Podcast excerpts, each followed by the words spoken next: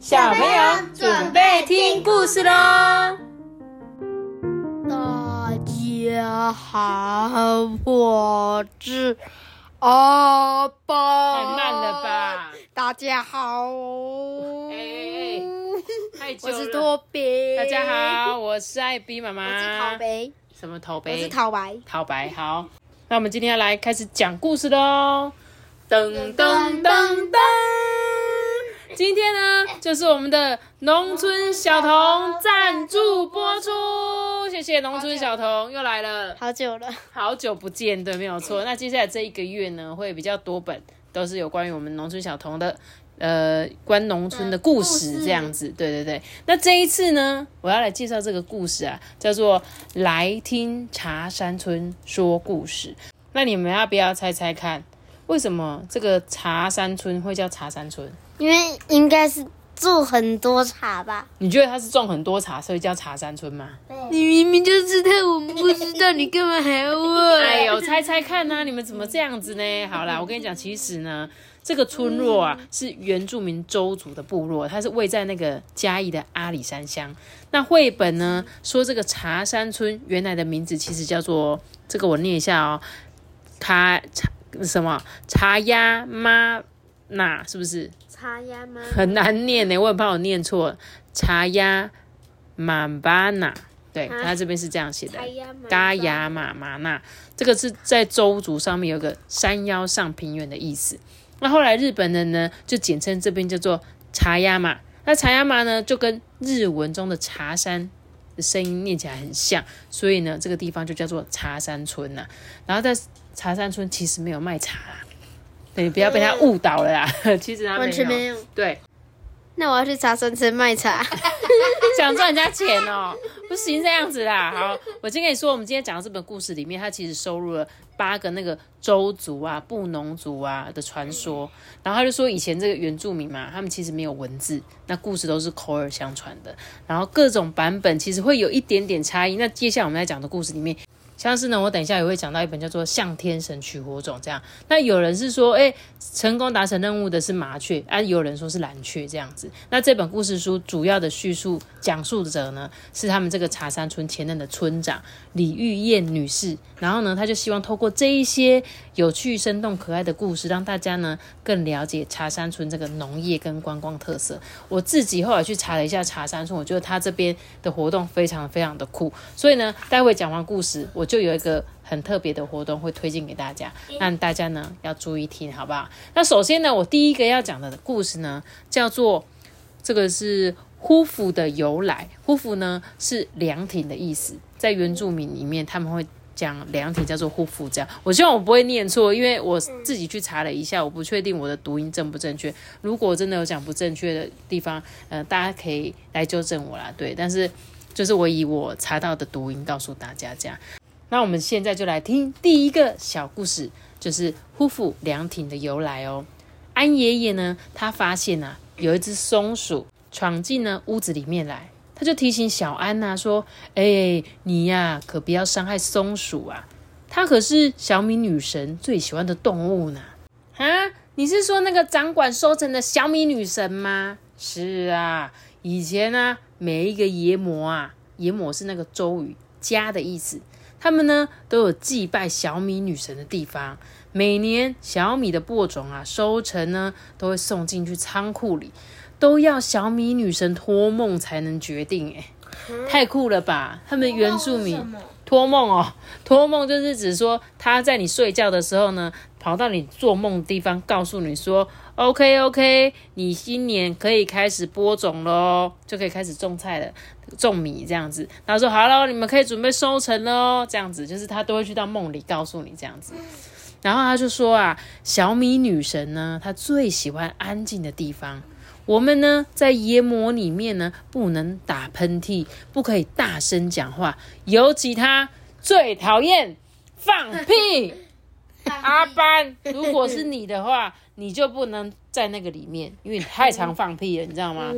如果呢，你普通吵闹惹他生气的话，他就会派老鼠吃掉你即将收成的小米哦。如果你放屁惹他生气的话，那可不得了，他会把一大群的动物来把所有的小米吃光光哎。啊，啊，嗯那怎么办？所以呢，你们一定要小小声的，知道吗？如果有一天呢，你去到这个茶山茶山村，千万不要乱放屁，好不好？虽然它是指的是他们收成的地方啊，但是我就觉得很好笑。好了，就这个小安呢，他就想起他自己啊，冬天都很喜欢在那边赖床发脾气的情形，就说哈，那那爷爷，如果我不小心惹他生气了，该怎么办呢？啊，爷爷就告诉他，小米女神呢，她最喜欢松鼠了。如果你惹她生气，就赶快抓一只松鼠放在她的面前。另外一个原因就是，周族的祖先呐、有把去世的家人埋在地板上面的传统。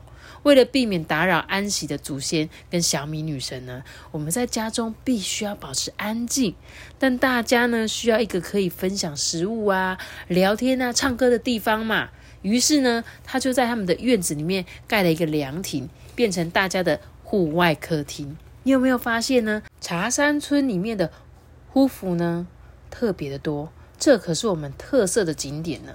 小安就说：“哦，我也很喜欢在凉亭玩呢，我很喜欢吃那个挂着的那个芭蕉。”那祖孙娘呢就把松鼠啊抓到凉亭旁边的大树下，小安就跟他说：“哎、赶快回到你的烟魔吧。”松鼠一溜烟的爬上树，消失在浓密的树叶里面。哦，所以托比，你有没有印象？我们上次有一次去那个山地门，屏东的三地们，然后我们不是去住那个里那里对嘛？然后他们那边其实也是一个原住民村落。那你记不记得我们住的地方下面都有每一户人家都有一个户外的客厅？对，哎、所以我因为听了这个故事之后，我才知道、哎，就是原来他们是因为不能在家里太吵。因为早期我记得我之前去九族文化村的时候，就有看到他们一些原住民传统，他们会把人嘛埋在你家屋顶下面，就是石板啊，有的会放在床下或者是土地下这样子。然后呢，所以就不能打扰到祖先嘛，在屋子里面那么吵，可是大家又想聊天呐、那怎么办啊？我们把客厅外，那把我们的客厅搬到外面去。所以呢，我记得我们那时候去的时候，走上去都要脱鞋子，你有印象吗？没有，你没有印象？啊我们进去住那个房子，地上外面都是石板屋，然后老板说他每天都拖得干干净净的，然后我们就要拖着鞋子走进去，那那就是他们的户外客厅哦。那我们在那个民宿里面都很吵哎、对啊，还好你是住楼上，啊哈哈，你没有住在他们家里面，他住家的地方可能没有让你们住这样子。然后呢，我跟你讲，这个呼服呢是这边的特色，但在每年呢，他们都会办理一个叫做茶山凉亭节，这个呢是他们部落一年一度的重大盛事。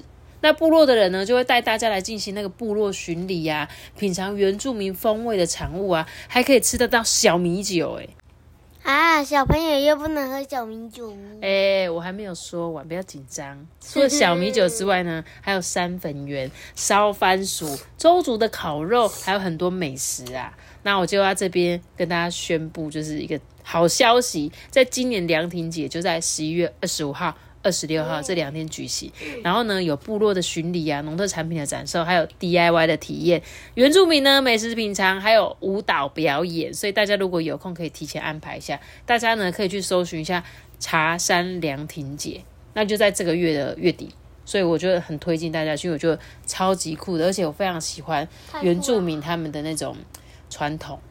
然后上次有除了去上次我们去屏东三地门之外，我还有去台东，就是一个泡汤的金轮。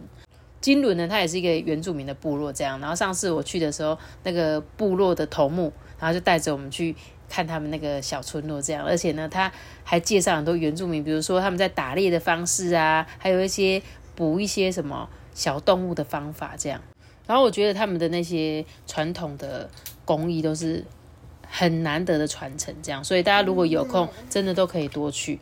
那刚刚讲完了第一个这个凉亭的由来之后，所以你就知道为什么他们会把凉亭建在在外面呢。所以我之前去我不知道，但我自从读了这本书就知道啊，原来为什么他们都把他们的客厅坐在外面，就是因为他们不能够在屋内打扰他们的祖先，这样、啊，这样啊，了解喽。然后呢，在茶山村，你会觉你会发现有件很特别的事情，因为在茶山村其实是有三种族群，一个是周族的，一个是布农族的，还有汉人。好、但是我记得周族是最多最多人的，然后周族他们的屋顶呢会是做圆形的，然后布农族他们会做成平顶型的，但是汉人呢，他们现在也开始做自己的凉亭，就用那种斗笠，还有一些物件来装饰。所以你会发现，哎，如果你去到那个地方，发现哎他们的屋顶长不一样，你可以判断出，哎他们可能是哪一个族群的人，很有趣，对不对？然后他就说，因为他们每年。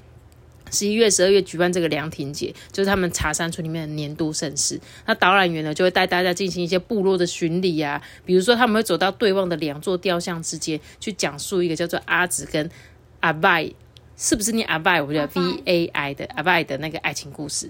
然后呢，他们还会带你到壁面上的墙壁啊，跟鳗鱼前面说着当年有个大洪水的传说。然后像其他那个勇士之像啊、倒米的妇女啊、失去猎场的猎人等等，都有着一些村民他们曾经生活的痕迹。然后在凉亭寻奇中呢，他会让大家随意品尝这个。夫妇的独特风味产物，像是我们刚刚要讲的那些什么三粉圆烤肉这样子。然后重头戏呢是凉亭的选美，他们会根据呢结构啊、造型啊、风格啊，选出很漂亮的这个夫妇。然后颁发年度最佳的凉亭奖，所以如果你第二天还有体力的话，也可以到猎人学校去体验一下挖土啊、种植啊，还有笼子背的农作物啊、挑沙、锯木头、砍草，还有做陷阱、射箭、打米的原始猎人生活，很酷吧？哎，做陷阱哎，对啊，就是做陷阱啊。所以我就说，我们你记不记得我们上次去也有也有练习过做陷阱这个东西？坑同学。啊！拿来坑同学？怎么可以这样子？不行，这样你做陷阱不能弄同学的，好不好？人家做陷阱是要拿来捕猎物的，好吗？然后呢，他说在凉这个茶山村的凉亭里面，除了有一些喝茶聊天的桌椅啊，还有装饰用的赶鸟器、竹器啊、竹篮呐、兽骨啊、兽骨的那个叫做什么野兽的骨头这种。然后最特别的是屋主会挂着自己种的芭蕉，然后只要你经过的话就可以免费吃。那你在吃之前呢，一定要说 I view view you。妈妈，那阿 v u u 是什么意思？阿 v u u 呢，其实就是他们呢以前呐，周族呢，那个周族的祖先，他们上山打猎，看到梅花鹿就很高兴，他们就很。惊喜的就会说啊，view view 这样子啊，那 view view 是周族梅花鹿的意思。结果后来呢，就衍生成为啊，view view 有在周族呢代表感动啊、快乐啊、喜悦的意思。所以呢，他们都会用啊，view view 有带来就是有一种祝福的感觉，就像他们当初看到梅花鹿哇，好开心的感觉。所以他当他们跟你讲说嘿啊，view view 有的声，就是在其实在跟你祝福你们的意思。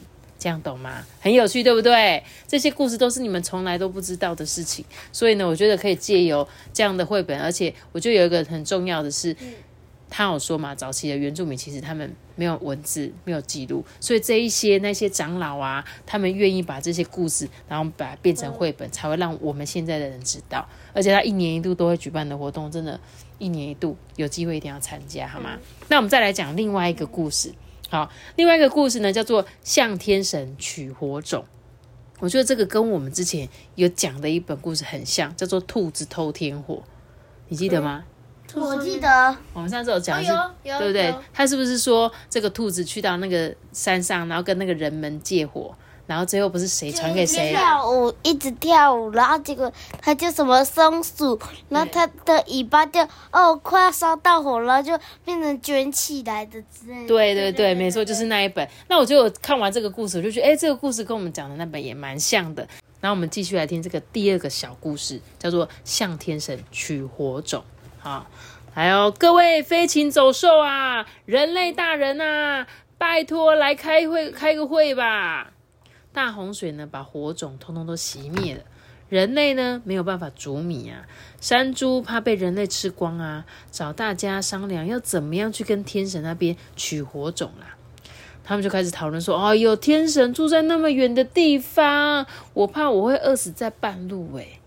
然后呢，还有一些人说：“哦，我只会游泳诶，我拿到火种也只会熄灭吧。”然后可能有鸟也是说，嗯，我们飞过去当然很快啦，但是要回来的时候，我那个嘴巴还是脚爪会被烧的很痛诶。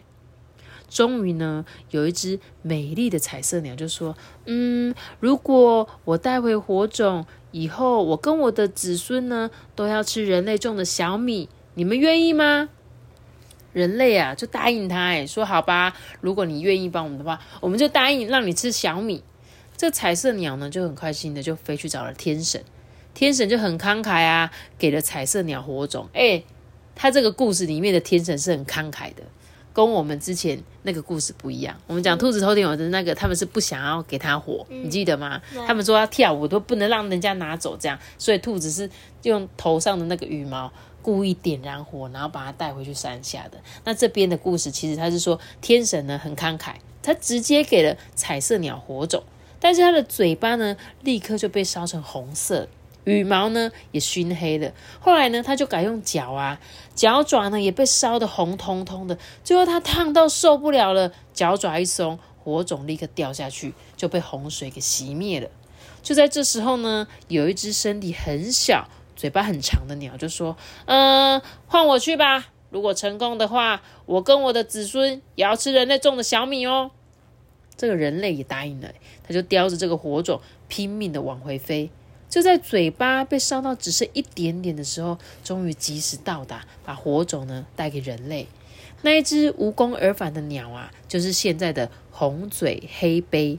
它的红嘴巴、红脚爪、黑色的身身体以及庞克头，都是被火烧的痕迹。他们后来呢，只敢在小米田的旁边偷吃米，因为呢，祖先说他们没有达成任务，他们觉得有点不好意思啦。而成功带回火种的小鸟呢，就是现在的麻雀。他们呢，来吃小米的时候都很理直气壮，直接飞到小米田的中央，说：“哈哈，就是因为我给你们火种，所以我要吃吃吃吃吃吃。”吃吃吃，哎，其实我不确定呢，这个他说的这个红嘴黑背，他们真的就是只会偷偷的吃嘛？因为其实我对这个鸟类不是很有研究，所以不确定。但是呢，我在这边也跟大家分享一个，他说他们在部落里面呢，有一个叫做水火相缘的特别景观。哎，所以他的说的水火相缘，是不是跟刚刚故事说的一样？火掉到水里面，嘿，应该是这样子哦。所以他说这是因为地底的可燃气体跟地下水同时冒出来。加上密度的差异，气体呢先冒出水面跟空气接触啊，在不受水的影响下，就成为好像水火相融的特别景观哦。所以它真的在水上面好像有火这样诶。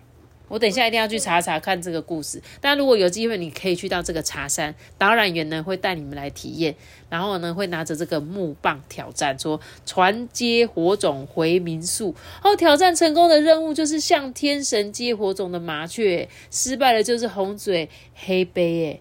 哎，啊，所以你们就会变成那个他刚刚这个故事里面的人。哎，我觉得很有趣哎，就是他们在桌子旁边吃饭的。对对对对对，如果你失败的话，搞不好你会成功啊，你就可以理直气壮坐在桌子，哈哈，我成功。我就站在桌子上吃饭。我要趴在桌子上吃饭。站在桌子上吃饭哦，好好笑哦。妈咪，我很喜欢跑来跑去，跳来跳去。我应该还没到民宿前我就熄火了吧？那你要尽量把它，就是不要让它熄火。你要说不行，我一定要再放前面吃饭，我不要在饭旁边吃饭。我要努力，你那么爱吃饭，你一定要努力一点啊！我一定要爬到桌子上吃饭，所以我应该会拿着那个火，然后跑回民宿。好，你一定要加油，好不好？如果你们有机会去做这个挑战的话，我觉得这个真的超级酷的。然后呢，他说那个咪咪有啊，咪咪有就是在那个周族语中是到处走走的意思。那周族人呢，他们会在重要的祭典啊、结婚啊、新生儿诞生或者是农作物收成的时候，就会酿一个叫做米露的东西跟大家分享。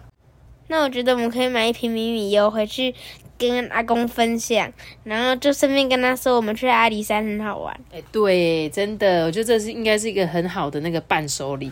然后除了这个米米油这个很特别的米露呢，你们还可以买他们山上有一些什么苦茶油啊，还有脆笋啊，还是他们的高山茶、爱玉子等等，就非常非常多的农特产品。大家有去的话呢，就可以去购买这样子。好。那我们这个第二个小故事也讲完，我们再来讲一个好不好？好不好？你想要再听哪一个呢？嘎叽嘎叽，你想要听嘎叽嘎叽是不是？你们一定会想说。那个嘎叽嘎叽是什么东西？好，我们就来讲。他说这个小故事叫做帮助别人的兔子啦，又名呢亚马嘎叽嘎叽，真的不是托比在那边乱讲的，是这本书上面写的，不是那嘎叽嘎叽嘎叽嘎叽嘎叽，人家在搔痒别人的时候叫做帮助别人的兔子。我们就一起来听这个小故事好不好？小故事。有一只狐狸呀，趁着阿公不在的时候呢，打昏了正在倒马骑的阿妈。哈，这狐。这狐狸把阿妈打昏干什么啊？他呢？他把他的那个鸡吃掉，哦，原来是把那个阿嬷打昏之后，他们要偷吃他的鸡啦。这时候阿公回来就发现了，就很着急啊。兔子知道之后呢，先找到药草，让阿嬷先苏醒过来哦，先让阿嬷先醒来再说。然后呢，就说：“哎、阿嬷，这狐狸实在是太坏了，我一定要替你们给报仇。”所以兔子是阿公阿妈的养的小宠物，嗯，是吗？对啊，因为他的兔子啊，他是说他他觉得狐狸太坏要报仇，对不对？于是这个兔子呢，就带着一捆茅草去找狐狸呀、跟他说呢，我呢带你去采你最喜欢的野生枇杷，枇杷是什么？枇杷就是一种水果吧。我希望我我应该是枇杷啦。然后呢，对，然后他就说呢，火烤枇杷最好吃了。狐狸呢，他就自愿背着茅草，在他们出发的时候啊，兔子就拿了两个打火石，互相在那边咔嚓咔嚓咔嚓，发出一个声音嘛。他就告诉狐狸说：“啊，没事没事啦，这个只是呢亚马嘎叽嘎叽啦。”在周瑜呢形容打火石的摩擦声，所以他们在发出咔嚓咔嚓，就说咔叽咔叽咔叽咔叽。所以呢，兔子就跟他说、哦没有啦，没事没事，这只是亚马的咔叽咔叽。然后兔子点着了火，烧着狐狸背上的茅草。这狐狸大叫是说：“哎、哎、我我的背后着火了，好烫好烫好烫！”它被烧到呢，只剩下狐狸皮。兔子又说：“嗯，那我帮你擦药吧。”接着呢，他拿出捣碎的魔鬼辣椒，敷在狐狸的伤口上面。这狐狸大叫说：“啊啊，这个比被火火烧的还要痛啊！” 就兔子还跟他说：“这只是药啦，你忍耐一下就好了啦。”过了几天呢，兔子就邀请狐狸去水边玩。狐狸看到有两艘船啊，就立刻说：“嗯，我要坐那个比较漂亮那艘船。”其实呢，漂亮的船呐、是兔子用泥巴做的，丑的船呢是用板子做的，只是涂上了鸡粪。哦，上面涂了很多臭臭的屎。泥巴船呢，一遇到水就会化开，快要沉下去了。狐狸就在边说：“哎、救命啊！哎、救命啊！”兔子就跟他说：“谁叫你要欺负阿嬷？嗯，我要替他报仇。呃呃，那个，我我不要死啦，我答应你啦。呃，我以后不会再欺负人类了啦。从此以后呢，狐狸就再也没有做坏事了。哎、真的是哎，他说魔鬼辣椒是一种野生的辣椒，可以用来治疗伤口、消毒杀菌，鸟类也会吃。哎，周族人呢会把捣碎的魔鬼辣椒丢到地上，让生病的鸡吃。哎，所以他刚刚说的那个魔鬼辣椒是真的是一种药哎。啊，真的哦，对啊，因为它上面有写啊，写说如果周族人他们把这个东西捣碎丢在地上的话，生病的鸡吃可能就会让他的病好。可能比如说像我们之前不是都会有点像是有点消毒的感觉吧会不会？我以为只是单纯整人。他没有对我刚刚也想说，他只是故意要让狐狸的背很坏。哎，所以他其实虽然让狐狸的背烧伤了，可是他真的帮他擦药哎。对啊，对啊，他真的是擦药哎。他说：“哎、忍耐点，忍耐点。”所以他也没有真的让狐，可是后面他又要让狐狸沉到水里，所以嘞，折磨。哎、真的折磨这小狐狸耶，怎么会这样子啦？我一直在想说啊，在周族这个兔子是不是有什么特别含义？会不会它是他们的幸运小动物？不然通常我们好像很少会用兔子来作为宠物，比如说会是他们家的猫啊、他们家的狗之类的。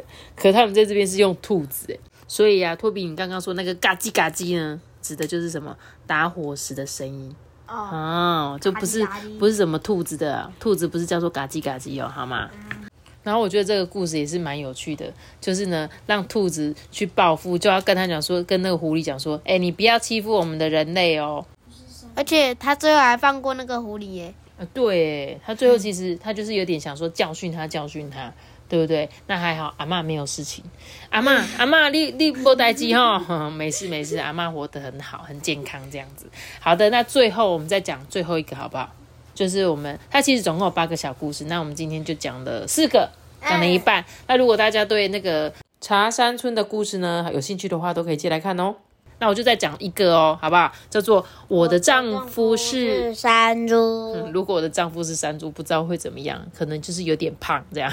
不知道你们生下来的会是猪还是人，还是猪人？我跟你讲，长得像猪的人，那咪，你看这个丈夫，他的鼻子是猪的，那个牙齿也是猪，然后脚也是猪。哎、真的哎，鼻子而且牙齿尖尖的，然后脚一只是猪的脚，一只是人的脚。哎，我们一起来听这个特别的故事好不好？从前呢，有一个达古布雅奴族，族里的女人呢非常的美丽，喜爱这个美女的山林精怪呢，她就化身成为人，就跟美女结婚，这样时常呢帮助他们。比如呢，在战争的时候呢，他们呢就会施一些法术啊，叫山猪、百步蛇来帮忙。打古布雅奴人呐、万一掉到水里，水中的精怪呢也会帮他浮出水面。有一天啊，山林精怪他喝醉了，纷纷啊现出了原形。打古布雅奴的男人一看就说：“哈，什么？我们的女人竟然嫁给了山猪怪、山羊怪、百步蛇怪啊！”就拿刀啊杀死了他们。山林精怪啊很生气啊，说：“嘿，太过分了！我们之前一直帮助你们，就算知道我们是一些精怪，也不必杀了我们啊！”从此以后啊，精怪便不再帮助达古布雅奴人了，并且呢发出诅咒哦，即使掉到很浅的水里，也会莫名其妙的被淹死。于是呢，达古布雅奴的人就越来越少。他们的头目啊，亚迪欧，因为杀死了妻子以及跟妻子呢在一起的男人，双方家族呢相约决战啊，应验了山林精怪的另外一个诅咒，因为他们开始闹分裂。同时呢，达古布雅奴的婴儿啊，相继没有原因的死亡。哎，即使搬到其他地方也一样哦。最后全族只剩下亚迪欧一个人。周族人呢，曾经放火烧山啊，想让亚迪欧啊被烧死，或者是被野兽咬死。没想到厉害的亚迪欧竟然杀死所有的野兽，哎。后来周族人又邀请亚迪欧喝酒啊，把刀子偷偷藏在酒坛里面，想要找机会杀死他。刀子很快就被亚迪欧发现了。第三次周族人又约亚迪欧上山打猎，终于成功放火烧死他。达古布雅奴族啊，就从此消灭了。哈，所以他最后是全部死掉了、欸。这个达古布雅奴族就再也没有在这个地方了、欸，全部死光了，就是因为他们怎么样把精怪杀死。杀死。所以呢，他就从此诅咒他，你们这个族人永远都不会留存。所以他就一直让他死掉，一直让他死掉，帮让他们用各种方法，比如说让他们淹死，然后让他们的小孩也莫名其妙的死掉。然后，即便有一个超级厉害的，最后存活了这个亚迪欧，嗯，他们还想了三次的方法，才最后真正把他杀死。对，所以呢，知道怎么说，就是不要有，我觉得这就是有点互相伤害的感觉啦。嗯就是你可能被他杀死，他就很气，就诅咒他，然后呢，最后就是全部的人都死掉了。这是一个悲惨的故事、我开始以为我的丈夫是山猪这件事情，应该是一个，我本来以为是什么，你知道吗？就是可能山猪做一个好事，嗯，然后跟他们族里的漂亮女人结婚这样子。嗯，然后所以他说我的丈夫是山猪，是因为他曾经帮助我们。结果跟我想象中完全不一样，是 本来这个山林的精怪化身成人类，跟漂亮的美女结婚，就因为这些精怪呢被杀死了，所以他们才诅咒这个族人这样。啊，原来是这样子呢。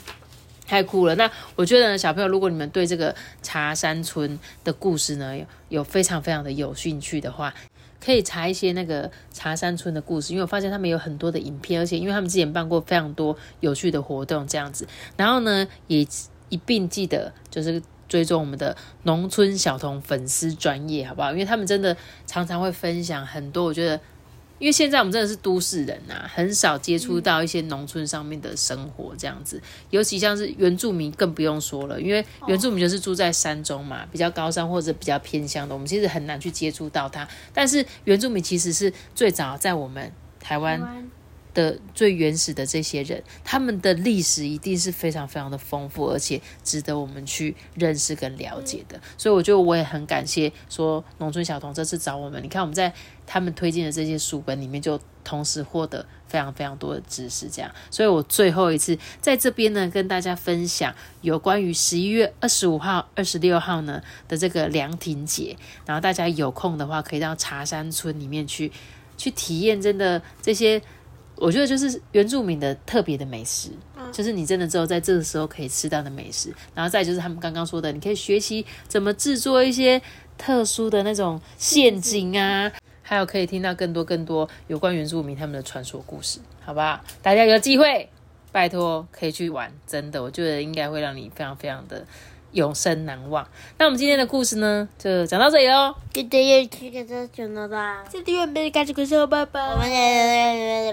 然后我们再次感谢我们的农村小童赞助播出，大家记得去追踪他们的粉丝专业哦。大家拜拜。